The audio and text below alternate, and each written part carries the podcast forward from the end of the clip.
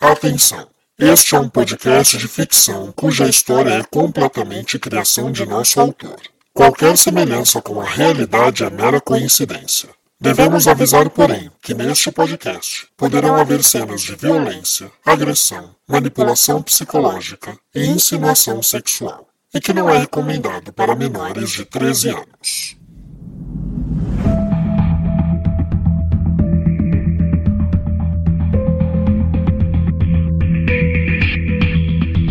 Olá, caro ouvinte, você está ouvindo a mais um episódio da segunda temporada de Sangue Meu. Este podcast é uma audionovela de suspense cuja história é sequencial. Portanto, se essa é a primeira vez que você está escutando o nosso podcast, eu recomendo fortemente que você pare, volte e ouça desde o primeiro episódio para total entendimento da trama. Eu sou Rafael Gama, o autor e contador dessa história. E como sempre, nós começamos agradecendo a cada um de vocês. Já são mais de 25 mil ouvintes ligados em Sangue Meu. Muito obrigado pela audiência, pela sua fidelidade. Não esqueça de seguir as nossas redes sociais, especificamente o nosso Instagram, arroba novela de ouvir, a gente publica sempre que saem episódios novos, fazemos interatividades com os nossos ouvintes através do Instagram. E também é muito importante, caso você comente sobre Sangue Meu em alguma outra rede social, utilizar a hashtag Sangue Meu. Assim nós teremos acesso ao seu material. Caso vá compartilhar nos seus stories, não esqueça de nos marcar no Instagram e utilizar também a hashtag Sangue Meu. E nessa temporada nós temos agradecido aos nossos ouvintes que têm nos seguido no Instagram. A cada episódio nós agradecemos três de vocês. E hoje os agradecimentos vão para Amanda Bonesso, Juscelia Brandão e Madalena Pinheiro. Muito obrigado pela audiência e o carinho de vocês. E caso o ouvinte tenha alguma empresa, loja, marca, produto, preste algum serviço e queira contribuir com o nosso podcast investindo em um informe comercial, você pode entrar em contato através do nosso e-mail contatotvgama@gmail.com ou através de DMs no nosso Instagram. Todas essas informações também estão linkadas na descrição desse episódio. O valor do informe comercial é bem pequenininho e todo o dinheiro que entra nós podemos investir não só em equipamentos, mas também em marketing e divulgação do nosso podcast. Mas se você não tem nenhum item para ser divulgado e ainda assim quer contribuir financeiramente com o nosso podcast, você pode fazer um Pix. Qualquer doação é muito bem-vinda. E quando eu falo é qualquer mesmo, gente, 5 reais, 3 reais, não importa. Qualquer quantia vai ser muito bem-vinda e utilizada para a divulgação do nosso trabalho e para que a gente possa cada vez mais sustentar a produção desse podcast. Para você fazer um Pix, você pode utilizar a nossa chave, que é o nosso e-mail, contatotvgama.gmail.com. Recadinhos dados, vamos nos preparar que hoje o episódio contém participações especiais, revelações, enfim, aquele episódio repleto de coisas. Preparados? Vamos lá, vamos a mais um episódio de Sangue Meu.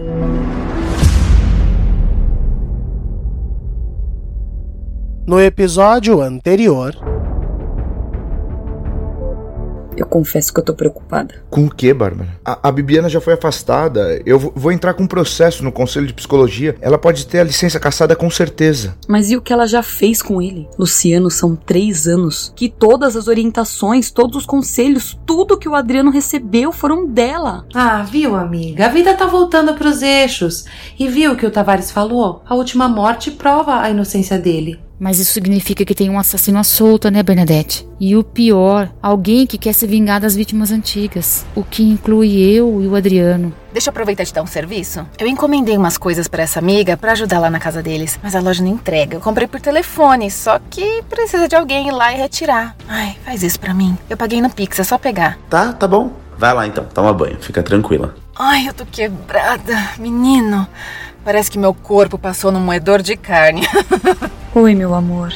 Eu preciso falar muito sério com você. Eu quero o divórcio. A gente vai ter que repaginar. E a Doce Acolher não vai ter esse nome.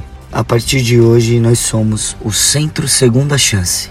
O tal livro, Gosto por Sangue, é escrito por um homônimo. Quando você chegar aqui eu te explico melhor, mas basicamente o cara mesmo não existe. Tá, mas o que você acha que tá acontecendo então? Que a gente tem um serial killer e um maníaco. Dois assassinos diferentes. Isso são mudas de árvores? O que, que ela quer com isso? Mas me explica, o que, que foi aquilo que você me falou de homônimo? Como assim? Então, o tal do Gosto por Sangue é escrito por uma mulher chamada Laura Fagundes. Daí nosso time foi atrás e essa mulher não existe. Tá, mas daí a gente faz o quê? Eu pensei em você visitar a editora-chefe que publica os livros dela. Uma tal de Verônica Valderez. Hoje encerra-se um ciclo para mim. Depois de três anos à frente desse jornal que me trouxe tantas alegrias, novos ares me aguardam. Então eu terei três dias de folga para me organizar e semana que vem eu estarei no comando do Hora do Brasil. E a coisa só vai aumentar. Tudo certo aí? Posso ir pro aeroporto? Não, eu já falei com ele, tá tudo combinado. Vai ser a matéria do ano. A casa vai cair pra esse Adriano e eu vou desvendar essa merda de crime que nunca foi resolvido sozinho. Espera, do que, que a senhora tá falando? Que médico que pediu minha transferência? A doutora Bibiana Florença. Vamos fugir daqui. Tá tudo encaminhado, eu passei o dia fechando tudo. Como assim? Pra onde? Buenos Aires. Vamos fugir, Fran? Partiu Buenos Aires.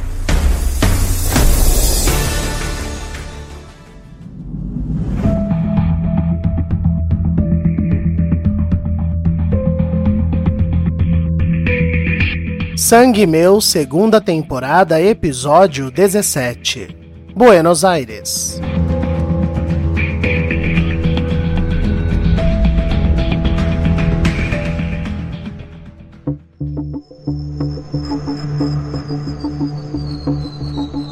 Andando com seu assistente da emissora e o seu câmera de rua Batata, Figueira tentava passar pelos passageiros na área de check-in sem causar alarde ou comoção. Eu tô na primeira classe do último voo para Buenos Aires de vocês. Seria possível passar por uma área menos movimentada? Eu não quero causar nenhum tumulto. Quem também chegava no aeroporto apressadamente eram Bibiana e Fran.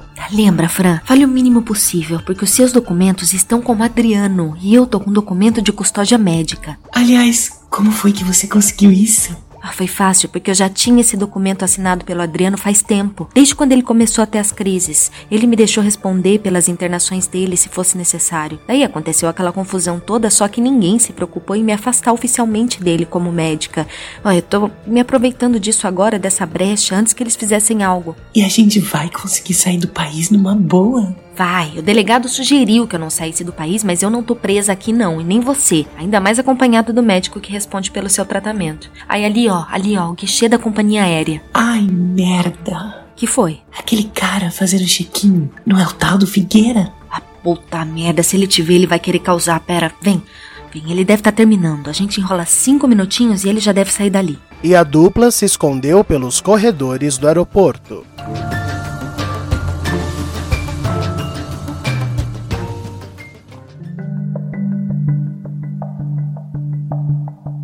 Numa rua reservada de casarões no bairro do Itaim Bibi, em São Paulo, Bárbara chegava com Solange e estacionava próximo ao endereço obtido por Tavares. Muito bem, olha só, Solange. O Tavares, ele conseguiu o endereço da tal da editora-chefe, chama Verônica Valderez. Gente, ela faz a usurpadora? Que nome é esse? Pois é. Bom, vamos torcer pra ela não ser tão excêntrica quanto o nome dela. Mas de toda forma, ela aceitou receber a gente para conversar sobre a presença das páginas do livro nas cenas dos crimes. Acontece que, que ela não é obrigada, sem uma ordem judicial, a expor o nome da verdadeira autora do livro. Ah, a Lara Fagundes, ou, né, seja lá o nome que for. Exato. A gente precisa tentar arrancar esse nome dela por livre e espontânea vontade. Ou por livre e espontânea pressão. Tá, entendi. E por que, que esse nome é tão importante mesmo? Ai, Solange, porque o assassino ele pode ser, ele pode ser um fã obcecado pela autora e ter entrado em contato com ela. Ah, verdade. Tá. Vamos ver no que vai dar.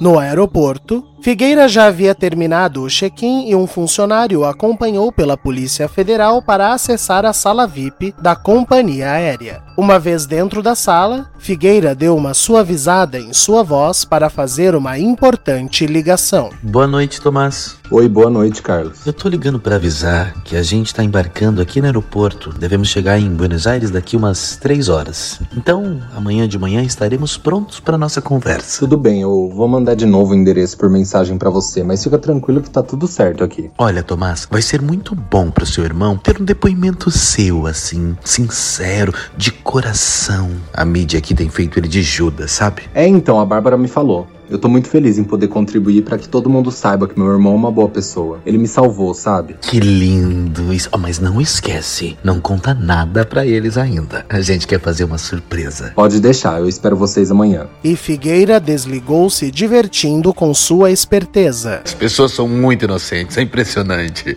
O mundo batata é dos espertos. A gente vai começar no Jornal da Noite em grande estilo, meu parceiro. Grande estilo!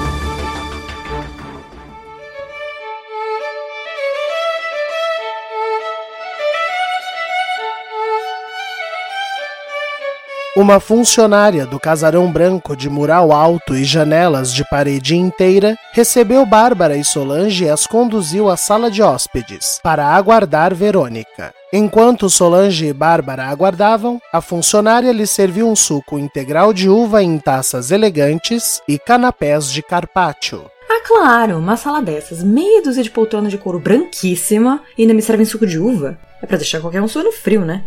Eu vou ficar em pé pra não arriscar. Nossa, que casão, hein? Nossa, eu é que vou largar a mão de ser polícia. Partiu agora livro de autoajuda, youtuber, sei lá.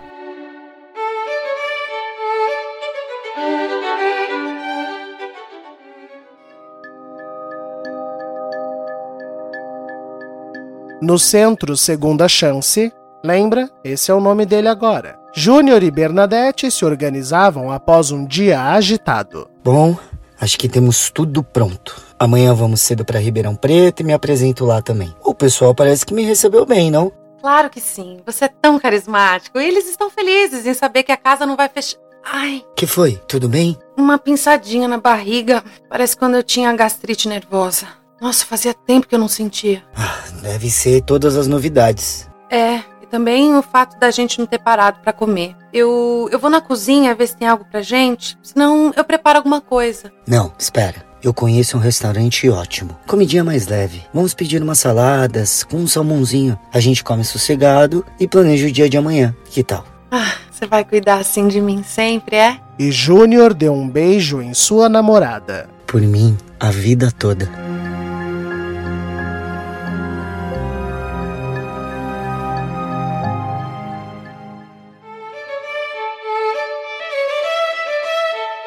Descendo de uma escadaria deslumbrante em mármore Carrara, Verônica Valderê se apresentava para a dupla de investigadoras em sua sala.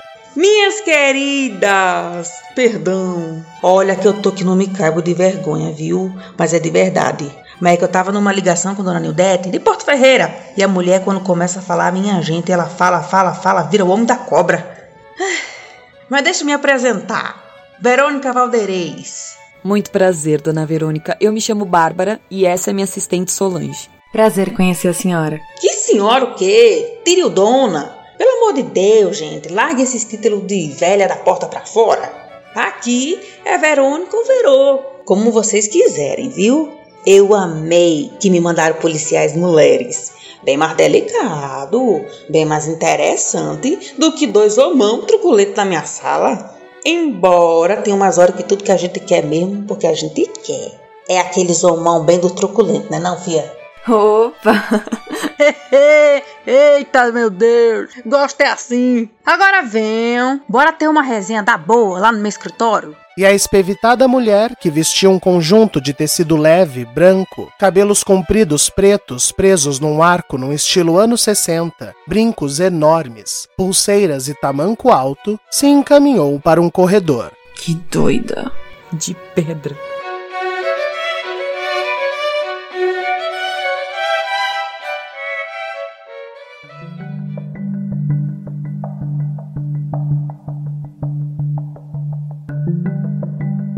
Em seu apartamento, Felipe deixava as cinco pequenas árvores na sala quando Karina saiu de seu quarto, vestindo conjunto de moletom e cabelos presos.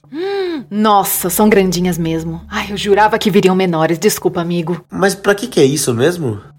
Aquela minha amiga do interior, a casa dos pais dela tem um espaço enorme vazio. Ela até cria umas galinhas. Daí eu quero dar umas árvores frutíferas pra dar mais vida. Além de que daqui a um tempo eles vão poder colher uma maçã, uma pera, uma laranja lima, tudo do pé.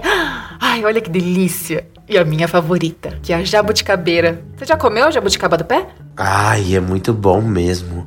Mas vem cá, o rapaz da caminhonete lá, ele chegou super rápido, né? Ele é funcionário de algum amigo seu? Bonitão ele, né? E para de saliência que teu foco é o Tavares, menino.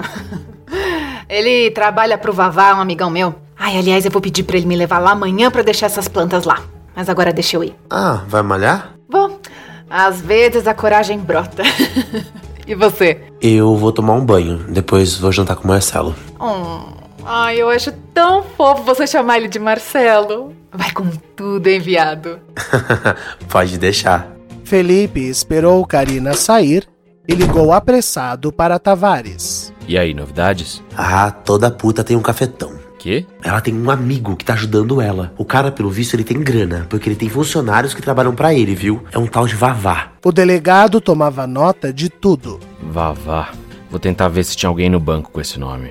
Vai ver a amiga era amigo, né? Então, eu pensei também lá no pessoal da clínica. Ela ficou um tempão lá. Quem sabe um médico, um enfermeiro, eu sei lá. Boa, vou mandar meu time investigar isso. E as tais mudas? Diz ela que amanhã ela vai levar pra tal amiga no interior. Não acredito nisso não. Mas bom saber que ela sai amanhã. Eu vou ver se eu consigo descobrir para onde essas árvores estão indo. E ela? Saiu pra malhar. Ela malha onde a gente malha? Não, para ser sincero, eu não sei nem onde ela malha. Eu acho que ela só corre mesmo. Sei, isso é perigoso. Ela pode ir para qualquer lugar. Se eu souber de algo, eu te aviso, tá? Obrigado, Felipe. Você tá fazendo um ótimo trabalho. Vamos pegar essa vagabunda. E Felipe desligou, deixando Tavares com um sorriso no rosto. Vavá. Quem será esse tal de Vavá?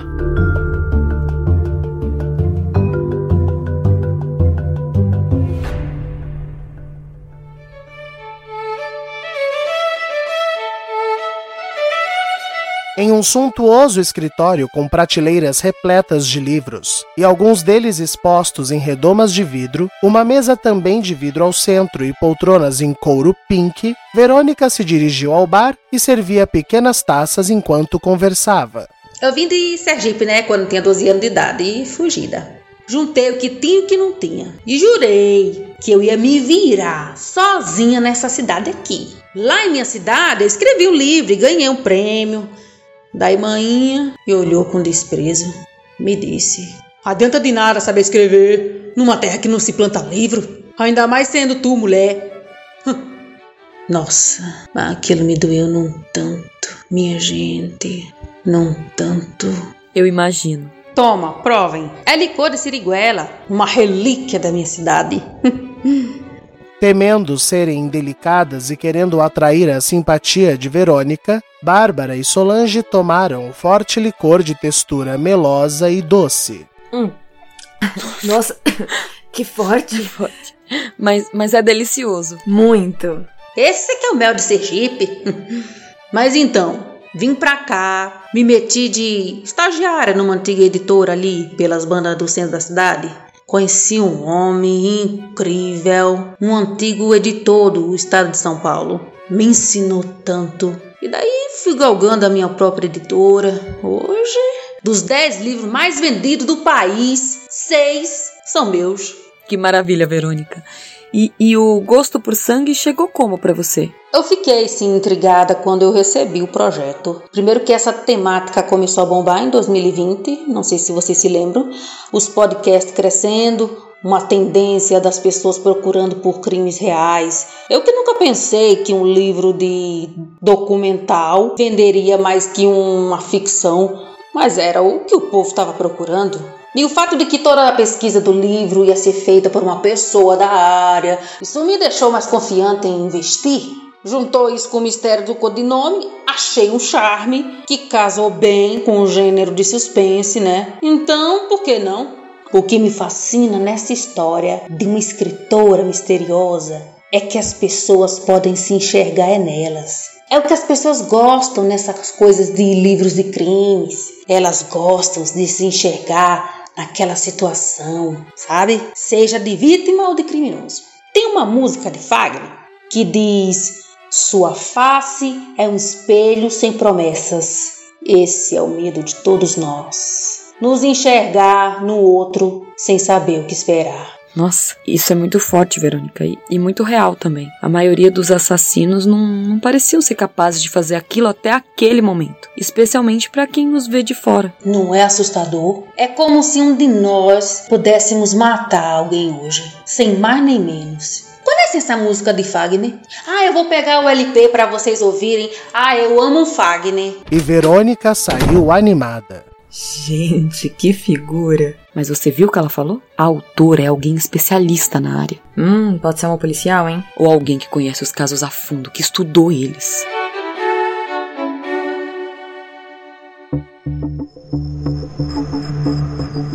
Ai, não. Quando Bibiana e Fran iam embarcar, Bibiana reparou que Figueira já estava acomodado na primeira classe e para acessarem suas poltronas, elas teriam que passar pelo jornalista. O que, que a gente faz? Vamos passar o mais rápido possível, quem sabe ele não repara. Mas mal Fran passara pela poltrona do jornalista, ele se levantou surpreso. Adriano?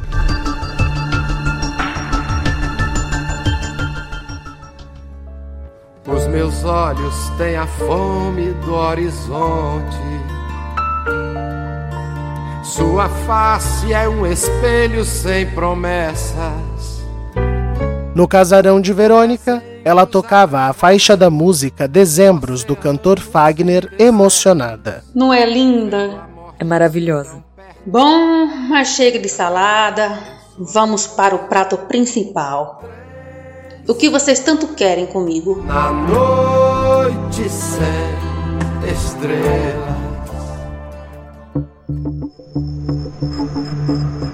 Esse homem não pode estar saindo do país. Ele está sob vigilância médica. E eu sou a médica responsável por ele, meu caro Bibiana Florença. No que eu posso te ajudar? Eu posso saber em qual circunstância um suspeito de assassinato pode sair do país. Primeiro que para um jornalista você anda muito mal informado. O Adriano apresentou um álibi seguro, o que o isenta de qualquer prisão preventiva. Ele segue em tratamento psiquiátrico, mas foi decidido que em Buenos Aires temos mais especialistas centrados no quadro clínico dele. Por isso eu mesma me encarreguei de transferir e nosso público pode ficar sabendo disso? Eu acho que seu público fica sabendo de coisas demais sem você checar informação nenhuma. Então não será agora que você vai querer falar a verdade para eles, não é mesmo? Eu só trabalho com a verdade. A de quem, Luiz Figueira? A verdade de quem? Agora, se nos dá licença, passar bem. E Bibiana se retirou com Fran, que não desgrudou os olhos do tendencioso repórter.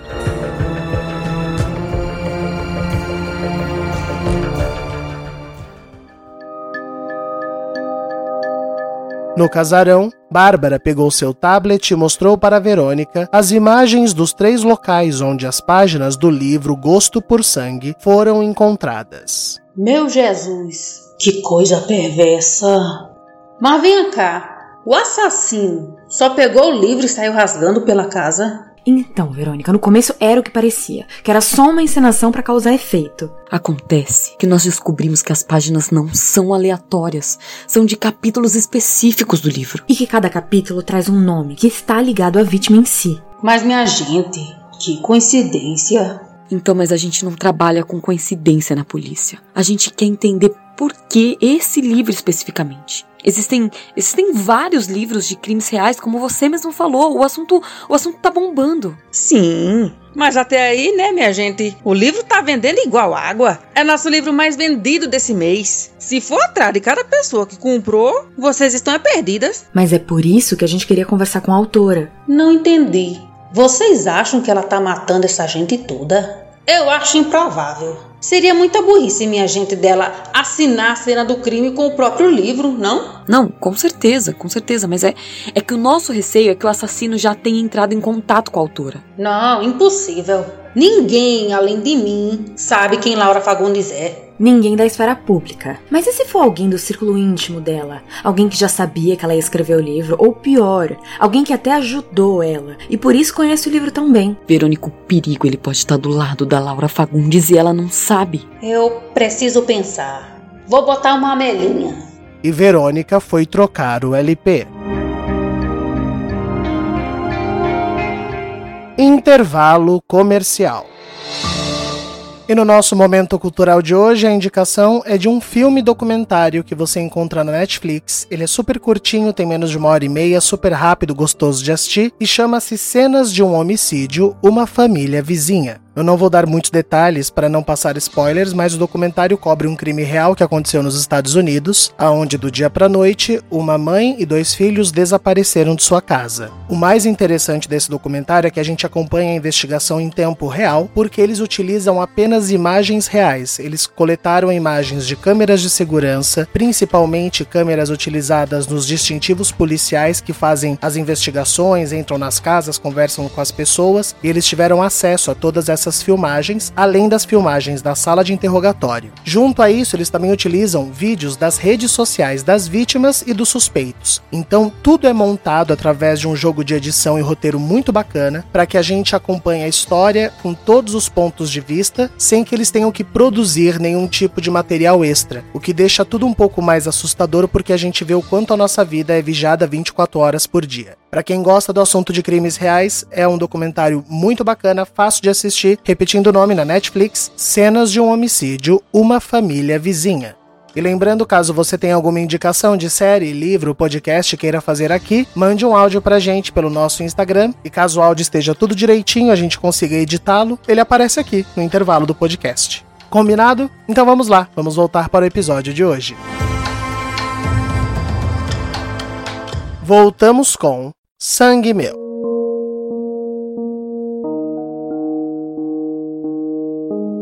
No bairro de Bárbara, Clarice descia com Eduarda para uma ida ao mercado. Nunca vi. Sua mãe precisa ficar atenta nessas coisas, Duda. Eu sei que eles estão numa correria, mas não tem uma fruta nessa casa. Vamos encher esse carrinho e a vovó vai fazer uma jantinha especial pra gente. Ao andar o primeiro quarteirão, porém, uma estranha sensação tomou conta de Clarice. Que estranho. Parece que tem alguém seguindo a gente. E ela seguiu para o mercado preocupada.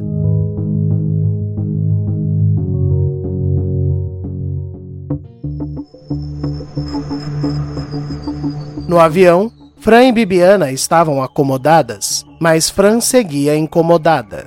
Ai, esse cara vai nos causar encrenca. Ah, não vai não. Ele é que não se meta. E já tá tudo esquematizado. A gente passa só uns dois dias em Buenos Aires, daí um amigo meu vem buscar a gente para ir para Jujuy. Pra quem? Jujuy é uma província no extremo norte do país. Faz divisa com Chile e a Bolívia. Eu tô alugando uma casa lá. Assim a gente pode ter mais rotas de fuga e sair do eixo central do país, onde nos encontrariam mais fácil. Eu só quero ter um tempo dessa loucura baixar, mas mais importante, tempo para intensificar o seu tratamento. Eu vou conseguir te fazer lidar com um transtorno de identidade, Fran. Confia em mim. Amor, eu tô num avião indo pra puta que pariu contigo.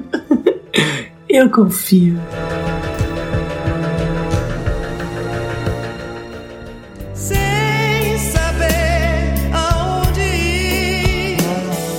Por favor, me mostre agora uma estrada pra seguir. No casarão, Verônica esperou o fim da música de Amelinha para se explicar.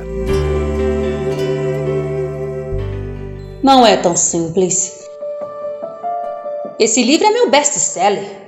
E boa parte disso é por conta desse mistério todo. Uma vez que eu revelar para vocês, não vai tardar, o povo vai saber, porque vai cair na boca dos jornais, nos sites. Daí perde a graça e eu perco uma pessoa que já está preparando mais um livro e esse novo livro depende desse bafafá. Se tivesse um risco real da autora ser uma assassina, uma prova forte de envolvimento dela, era outro assunto. Mas falar por conta de uma linha dedutiva, uma suposição, aí eu perco muito. Solange olhou para Bárbara preocupada. O ponto de vista da mulher fazia sentido. Mas, Verônica, se a gente não investigar todas as possibilidades, esse assassino vai ficar solta e mais pessoas vão morrer. Olha, minha linda, eu vou te falar uma coisa e eu quero que tu não se ofenda. Mas eu li o livro, eu leio todos os que aprovo. E se tem uma coisa que essa coletânea de crimes prova, é a incompetência da nossa justiça, seja prática, ou melhor dizendo, o lado de vocês policiais, que são desorganizados, influenciáveis, truculentos, ou seja, depois no tribunal, como uma lei falha, condenações que não se sustentam. Isso quando acontece. Solange e Bárbara engoliram seco. Agora, eu vou arriscar perder meu maior autor por uma suspeita, sendo que eu não tenho a menor garantia de um sigilo e pior, de que o crime será resolvido com eficácia. Nós estamos falando de um crime que começou lá nos anos 90 e levou 30 anos para pegar o assassino e quem pegou foi a própria vítima. Então, me perdoe, mas se, se vão ou não aparecer mais vítimas, sem querer ser cruel, mas isso só significa mais capítulos nos meus livros. Eu lavo as minhas mãos. E Verônica já ia abrindo o escritório para convidar as agentes a se retirarem, quando Bárbara deu uma cartada final. E se eu te garantir um livro novo? Melhor que o primeiro. Verônica parou no meio do caminho e se virou interessada. Agora a gente tá conversando.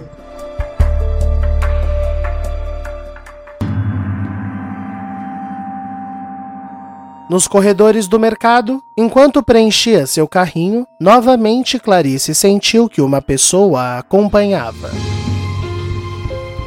Ao se virar, a sensação piorou quando pareceu que alguém se escondeu. Ai, meu Deus do céu. Calma. Eu tô num lugar cheio de câmeras, tá tudo bem. É coisa da minha cabeça. Vem, Duda, vamos pegar queijo. E ela seguiu para as áreas mais abertas do mercado, tentando se proteger, mesmo que relutantemente.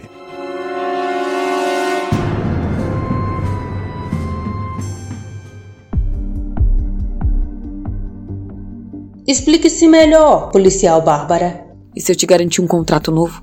Um livro com ponto de vista exclusivo de dentro do caso das tranças. Bárbara, você tá louca? Todos os editores estão atrás de um livro exclusivo desse caso. É um prato cheio.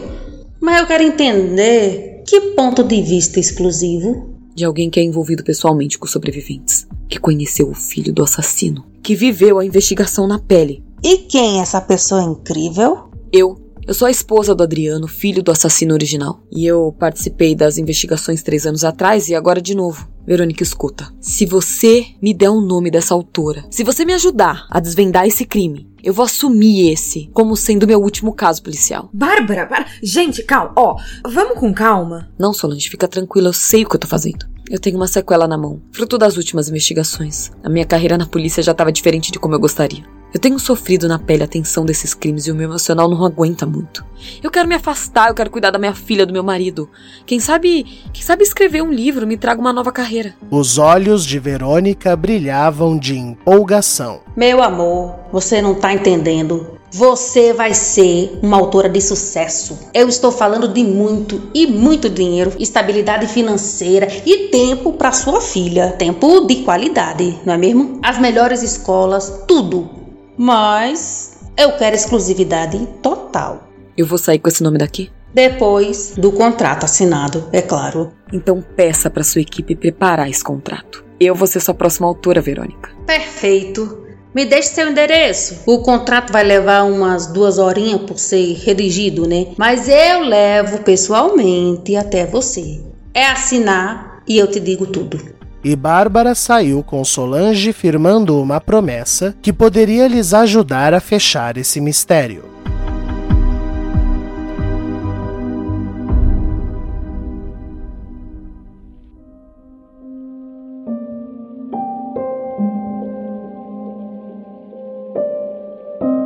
Após pegar todas as compras e passar no caixa, Clarice não sentiu mais a estranha presença lhe seguindo e respirou um pouco aliviada ao voltar com Eduarda. Sua mãe me falou que você até cantou pro seu médico. Você podia cantar pra vovó, né? A menina, que saltitava entre um paralelepípedo e outro na calçada, sorriu para sua avó sapecamente. Você sabe do que eu tô falando, né, sua danadinha? E Eduarda abriu um largo sorriso para Clarice. Como era? Alecrim, alecrim dourado que nasceu no campo. Como era, Duda? Alecrim, alecrim dourado que nasceu no campo.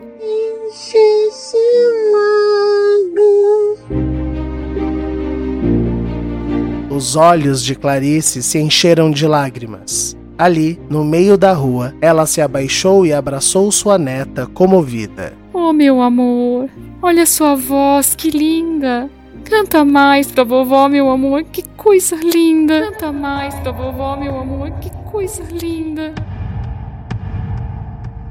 Mas na esquina da rua, um vulto se fez presente, assustando Clarice. Uma pessoa de moletom, boné e óculos escuros. Quem é você? Segurando duas sacolas ecobag cheias de compras, Clarice jogou estas para os cotovelos e pegou usando toda a sua força a neta no colo, se preparando para correr. O que você quer? O vulto andou em direção a Clarice em silêncio. A mulher já estava com os braços doendo, era muito peso para carregar e correr a tempo. Ela então olhou para o lado e viu que a portaria do prédio de Bárbara estava bem perto. Era preciso arriscar. Duda, eu sei que você me entende.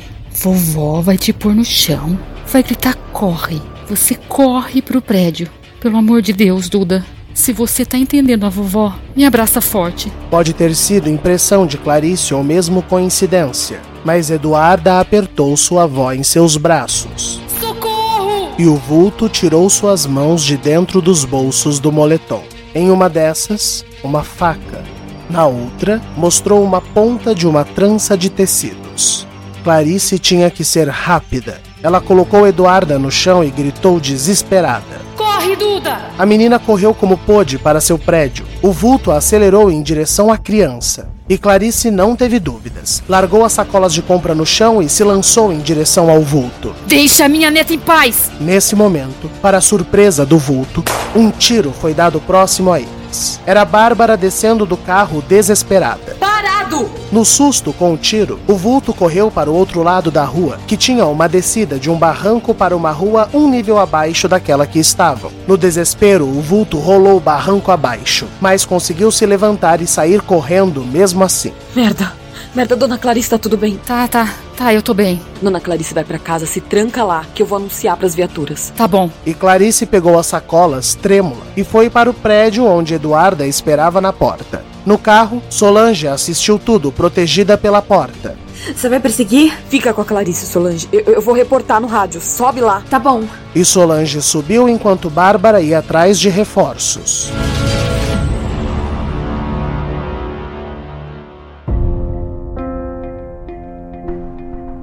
No centro Segunda Chance, Júnior e Bernadette comiam quando Bernadette recebeu uma ligação. Só um minuto, amor. Alô? Meu Deus do céu, mas tá tudo bem? E a Bárbara? Tá, é, quer que eu vá pra aí? Tá, tá, tá bom, mas me dê notícia, pelo amor de Deus. Tá, beijos. A mulher desligou trêmula, precisando se sentar. O que aconteceu, Bernadette? Você ficou pálida. O, o assassino, ele, ele foi atrás da Clarice e da Duda. Mentira. E, e aí? Olha, quando eu falo que Deus não desampara os seus, parece mentira, mas a Bárbara chegou na hora e, e, o cara saiu correndo. Parece que, não sei, que ela acionou umas viaturas. A Solange não me falou muito. Parece que ela disse que vai me explicar depois melhor. Eu, olha, parece que eu tô tremendo inteira. Calma, o, o pior já passou. E é mais uma prova de que não é o Adriano. Verdade, mas ele tá bem perto. Ai, Júnior, não é melhor a gente reforçar a segurança por aqui? É, bem pensado. Eu vou contratar uma empresa. A gente bota vigilância 24 horas. Eu vou ficar mais aliviada. Ai! É apontada de novo? É, deve ter sido nervoso. Vou tomar um remédio. Ai, não tô gostando nada disso. Amanhã eu quero que você vá no meu médico. Não, Júnior, é só uma gastrite. Bobagem. Bobagem nada. É melhor tratar antes que vire uma úlcera. Deus protege os seus. Mas não custa fazer essa parte, né? Tá, tá certo. Pode marcar, eu vou. E Bernadette foi buscar o seu remédio enquanto Júnior ia atrás de contatos de segurança.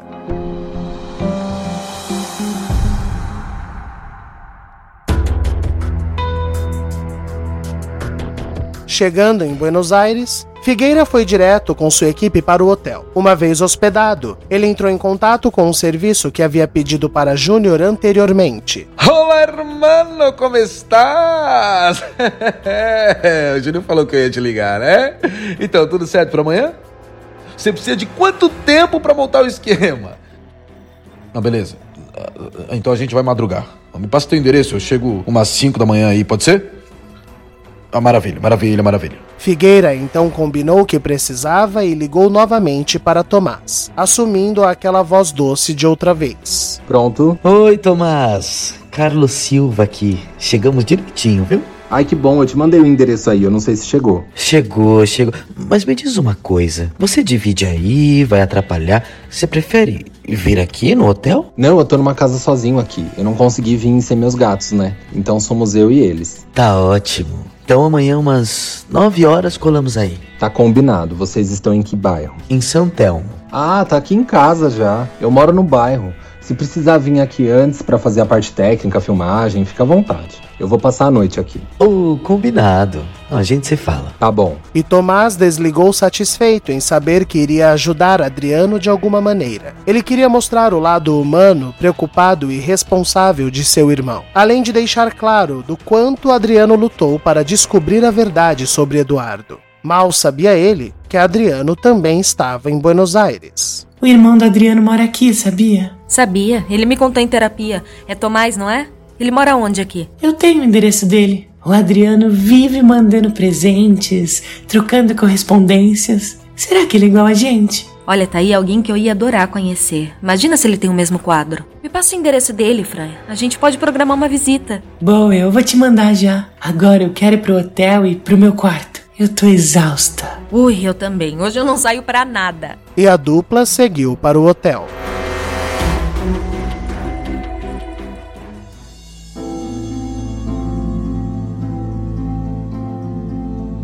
Algumas horas se passaram até Bárbara aparecer em casa. E aí? O cara fugiu. A senhora tá bem, dona Clarice? Eu tô tremendo até agora. Como é que se vive assim, gente? Eu não posso nem ir no mercado em paz. A gente precisa pegar esse cara logo. Só eu achei que parecia uma mulher? Ai, Solange, pra ser sincera, eu nem consegui reparar nisso, não. Bom, eu. Eu, eu vou ligar na clínica só por precaução, porque se o cara veio atrás da gente, ele pode ir atrás do Adriano, né? Bem pensado, liga sim, tá? Eu vou esquentar uma janta pra você. Então Bárbara ligou. Oi, boa noite. Aqui é a Bárbara Giraldi. O, o meu marido ele é paciente de vocês. A gente teve uma, uma situação perigosa aqui. E eu, na verdade, queria só saber se tá tudo bem com ele, se, se eu puder falar com um dos médicos, eu. E Bárbara perdeu o equilíbrio. Sua visão ficou turva, o ambiente instável. Bárbara, o que foi? Amiga, o que, que tá acontecendo? Você tem certeza? Eu já ligo de volta. Fala, Bárbara. O, o, o Adriano, ele. Ele foi transferido pela médica dele. Que médica, gente? A doutora Bibiana Florenza.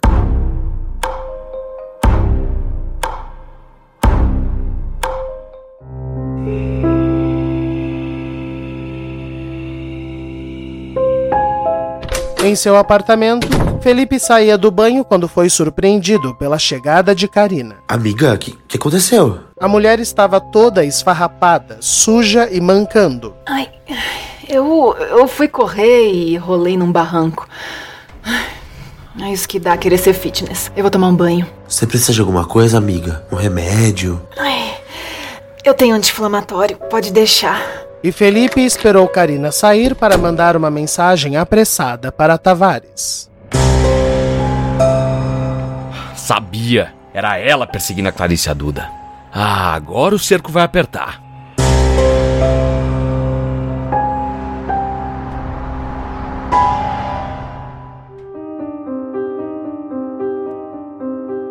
E no apartamento de Bárbara, enquanto ela decidia o que fazer, o interfone tocou. Eu atendo. Pronto? Um minuto. Bárbara é uma tal de Verônica Valdez. Pode mandar subir. Eu quero esse nome, eu quero agora. Em Buenos Aires, Tomás saía de um banho quando a sua campainha tocou. Ai, acho que eles vieram testar a técnica. Um minuto! O rapaz se vestiu correndo e se dirigiu para a porta. Oi, boa noite. Você é da equipe do Carlos?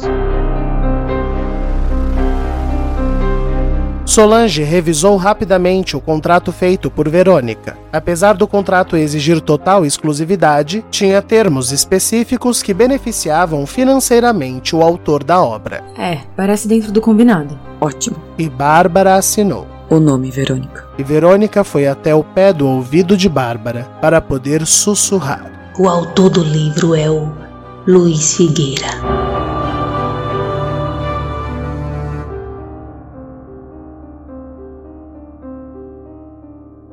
No dia seguinte,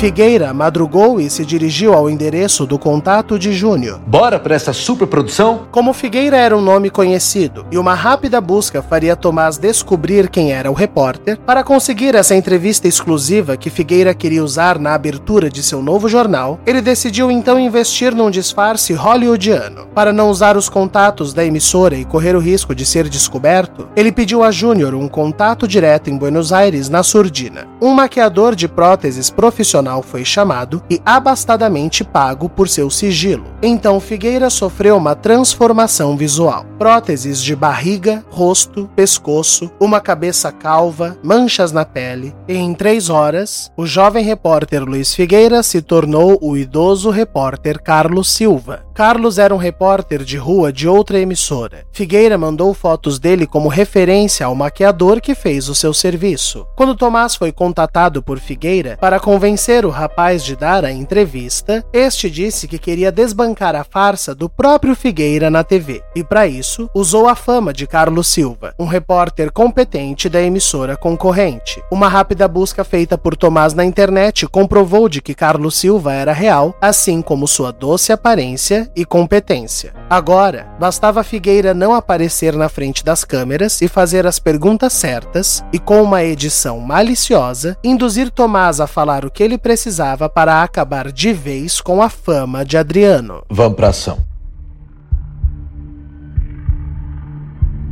E chegando no endereço do rapaz, Figueira já se arrepiou. Algo estava estranho. A porta da casa estava entreaberta. Liga a câmera, Batata. Tem coisa aqui, só não me filma. Vai na frente. O repórter cinematográfico Batata assumiu a frente e abriu a porta.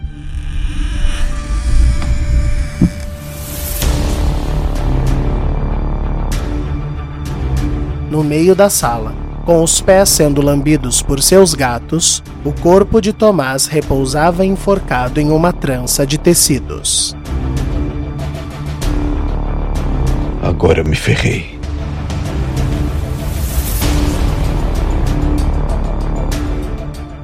Fim do episódio. Hush, hush, sweet Charlotte, Charlotte, don't you cry. Você acaba de ouvir Sangue Meu. Roteiro e criação de Rafael Gama. Elenco fixo: Aline Neves, Aline Penteado, Bruno Soares, Gabriel Vernucci, Giovanni Pilan, Ellen Kazan, João Paulo Lourenço, Júlia Zan, Mariana Guazelli, Rafael Alvim, Tássia Melo, Vinícius Torres e Vitor Nono. Participaram deste episódio Larissa Brito e Thales Manieso. A identidade visual da segunda temporada de Sangue Meu é de Julia Zan. Siga nosso perfil no Instagram, arroba novela de ouvir, e fique por dentro de tudo. Para doações por Pix, utilize o nosso e-mail contato tvgama@gmail.com. Eu espero vocês na semana que vem. Até lá, se cuida.